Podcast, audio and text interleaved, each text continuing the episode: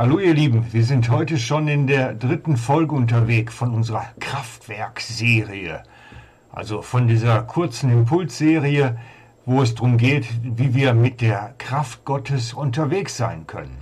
Und wenn ihr irgendwas von den ersten drei Folgen verpasst habt, das ist gar kein Problem. Ihr könnt die alle nochmal nachhören. Die stehen entweder bei mir auf dem Blog oder eben auch auf der Videoseite von unserer Gemeinde der FCG Lenzburg.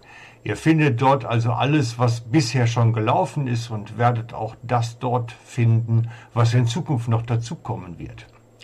Heute sind wir im dritten Teil unterwegs und der Frage, woher kommt diese Kraft eigentlich, die da wirkt in den Gläubigen? Was ist das überhaupt für eine Geschichte, die da passiert? Und um es ganz klar zu sagen, es geht darum bei der ganzen Geschichte, dass du fähig wirst. Dass du selber die Kraft Gottes in deinem Leben und durch dein Leben bei anderen dienen kannst damit. Es geht darum, dass du lernst, den Kranken die Hände aufzulegen und es wird ihnen wohl zu werden.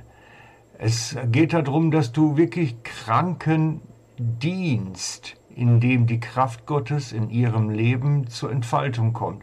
Oder dass sie andere Dinge geschehen. Aber dass die Kraft, die in dir ist, zu anderen weiterkommt. Darum geht es bei der Serie. Wie wir das ganz praktisch in unserem Leben umsetzen können. Darum also toll, dass du wieder da bist, dass du dich zurüsten lässt. Und ich wünsche mir für dein Leben, dass du wirklich befähigt bist dass Gott mit dir unterwegs sein kann und große Dinge durch dich tun kann. Darum also bleib ruhig da dran. Wir gehen dann noch durch eine ganze Menge Themen hindurch, die wichtig und relevant sind für dich. In der Folge heute wird es ganz praktisch. Es geht schließlich um praktische Dinge auch. Du sollst ja lernen, wie man Leuten dient in der Kraft, die in dir ist durch die ein oder andere Weise. Das werden wir natürlich dann noch im Detail erläutern in den kommenden Folgen. Erstmal geht es jetzt heute um die Grundbedingung, um das, was in dir vorhanden sein muss, damit es möglich wird, was in dir vorhanden ist und groß werden muss, dass es dann aus dir überläuft, dass so viel davon in dir ist, dass es überfließt. Denn das ist letztlich der Gedanke, den Jesus dem Menschen damals gesagt hat. Es muss so viel davon in dir sein, dass es zum Überlauf kommt, zum Überfluss kommt. Ihr seht es jetzt eingeblendet in Johannes 7, 38. Wer an mich glaubt, wie die Schrift gesagt hat, aus dem Leib werden Ströme lebendigen Wassers fließen.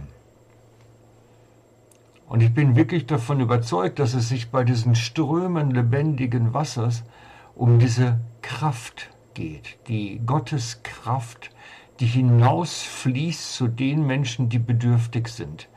Und ich glaube, dass Gott mit dir ganz persönlich damit unterwegs sein möchte, dass das aus dir heraus fließen soll, aus dir heraus zu den Menschen, die in deinem Umfeld sind.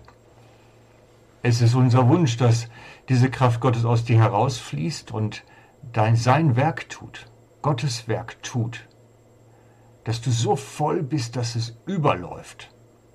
Und wir werden auch in den nächsten Tagen immer wieder in die Kirchengeschichte schauen und feststellen, es gab zu allen Zeiten Menschen, die so voll Gottes Kraft waren und von so voll von, von dieser Transformationskraft, die damit verbunden ist, dass es übergelaufen ist, aus ihnen heraus.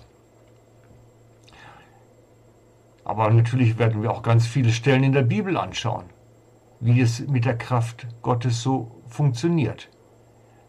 Und einen Text möchte ich euch ganz besonders jetzt ans Herz legen für heute. Der steht im 1. Samuel 10.6.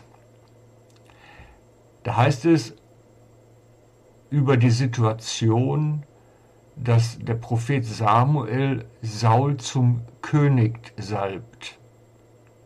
Und dann sagt Samuel zu Saul, da wird der Geist Gottes oder der Geist des Herrn über dich kommen so dass du mit ihnen weissagst und du wirst in einen anderen Menschen verwandelt werden.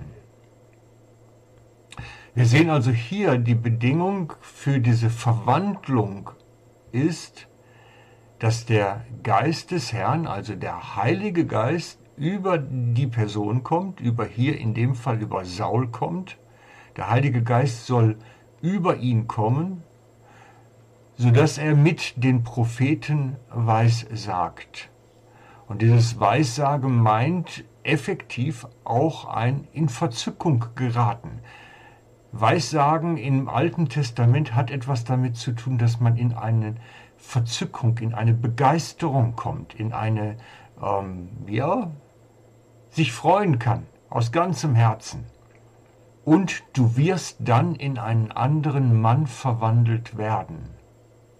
Das heißt, wenn der Geist Gottes kommt und anfängt, sein Werk zu tun und das wirklich mit Symptomen und allen verbunden ist, dann wird die Verwandlung bei ihm stattfinden. Das ist die Verheißung dabei.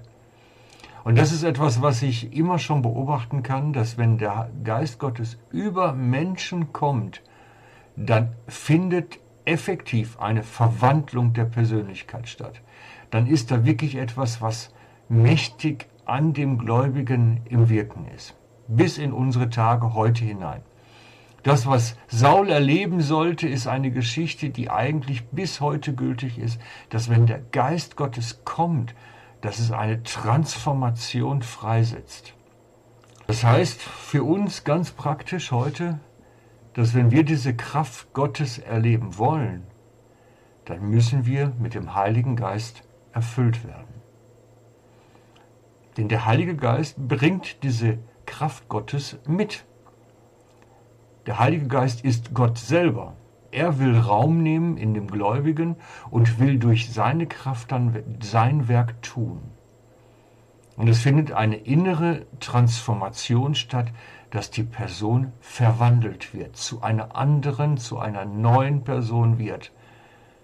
Bis dann zu dem Moment, wo es überfließt und überläuft und Ströme lebendigen Wassers aus ihm herausfließen. Stellt sich natürlich die Frage, haben denn nicht alle Christen irgendwie den Heiligen Geist? Nein, definitiv nicht. Das sage ich nicht einfach nur, um jetzt zu ärgern und zu provozieren, sondern es steht zum einen so in der Bibel drin und zum anderen ist es auch meine Erfahrung. Und die Erfahrung sicherlich vieler ganz anderer geistlicher Leiter. Man kann effektiv an Jesus gläubig sein, ohne den Heiligen Geist erhalten zu haben, ohne vom Geist erfüllt zu sein. Das ist die wichtige Aussage, ohne dabei vom Geist erfüllt zu sein. Das beste Beispiel ist dafür Apostelgeschichte 8.12. Wir lesen es jetzt auch zusammen. Das ist die Geschichte, wo Philippus seinen Dienst in Samaria beginnt. Doch jetzt, als Philippus ihnen die Botschaft vom Reich Gottes verkündete und über Personen und Werk von Jesus sprach, wandten sie sich zu Philippus und schenkten ihm Glauben, und Männer und Frauen ließen sich taufen. Das heißt, wir können jetzt sehen, dass dort in Samaria wie so eine kleine Erweckung losgeht und eine ganze Reihe Menschen gläubig an Jesus werden und sich auf seinen Namen taufen lassen.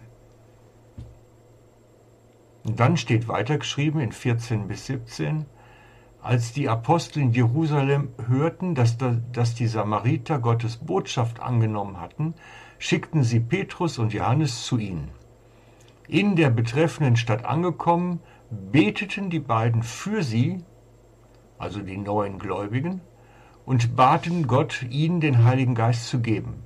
Denn bis zu diesem Zeitpunkt war der Heilige Geist noch auf keinen einzigen von ihnen herabgekommen.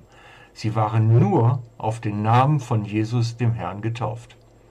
Nach dem Gebet legten Petrus und Johannes ihnen die Hände auf und jetzt bekamen auch sie den Heiligen Geist.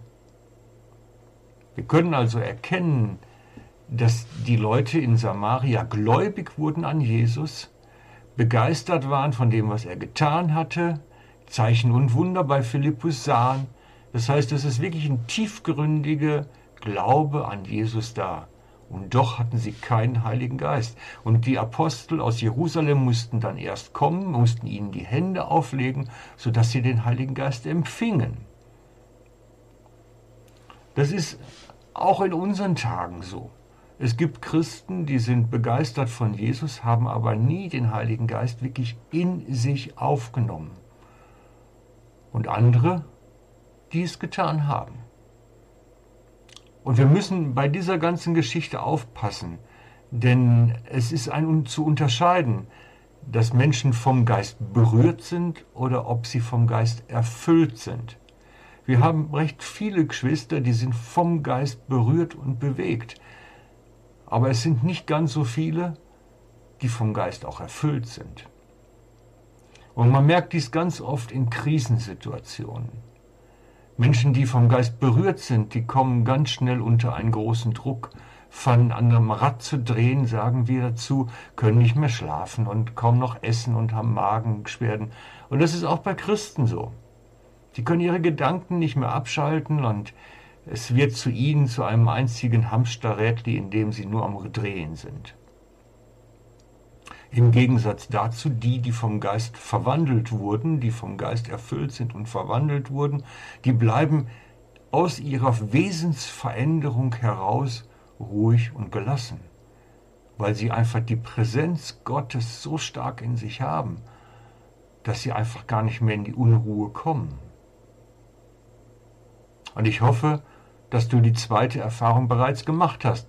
Wenn nicht, dann kommt jetzt etwas ganz Wichtiges. Und ich möchte noch kurz erzählen, wie es geschieht, dass man so vom Heiligen Geist erfüllt wird und wie es geschieht, dass diese Kraft Gottes, diese Kraft der Transformation der neuen Person in uns, wie die Kraft in uns zum Leben kommt. Das eine haben wir eben schon im Text gesehen, im Bibeltext, indem jemand anders die Hände auflegt und diese Kraft vermittelt. Die Person muss natürlich selber auch vom Geist erfüllt sein und aus ihr muss heraus überfließen. Das ist natürlich völlig klar. Es muss etwas von dem Überfluss einer Person auf die andere weitergegeben werden durch Handauflegung. Das ist der eine Weg. Und der zweite ist genauso biblisch und ist auch genauso etwas, was viele Christen erleben oder erlebt haben dass nämlich wenn so jemand nicht zur Verfügung steht und andere Umstände sind, dass man trotzdem vom Geist selbstständig erfüllt werden kann. Es ist einfach notwendig, dass ich das dann zur Priorität meines Lebens mache, zur obersten Priorität meines Lebens, dass ich mich mit allem, was ich bin und habe, danach ausstrecke und sage, ich will den Heiligen Geist erfahren, ich will ihn spürbar bekommen. Und Gott lässt sich darauf ein. Er gibt gerne. Es kann einen Moment dauern und kann auch manchmal wirklich eine Zeit der Dürre dazwischen liegen, die wirklich nur von diesem Verlangen erfüllt ist und sonst gar nicht eigentlich. Aber Gott kommt so. Ich habe es so selbst erfahren. Mich hat der Heilige Geist nachts geweckt, ins Gebet getrieben und dann in mir Raum genommen mich erfüllt mit ihm selber. Meine Frau hat nebendran im Bett geschlafen und gar nichts davon groß mitbekommen. Und wenn du so etwas noch nie erfahren hast, diese wirklich diese Kraft Gottes in sich zu spüren, diese Erfahrung zu machen, vom Geist Gottes erfüllt zu sein, dann lade ich dich ein. Mach dies zu deinem innigsten Verlangen in deinem Leben, in deinem Gebetsleben. Und ich, wenn du Beter bist, dann lade ich dich ein, bete einfach nur noch, Herr, komm. Herr, komm mit deiner Kraft. Ich will mehr von dir. Ich will erfüllt werden. Und morgen erzähle ich euch dann mehr davon. Adieu, euer Frank.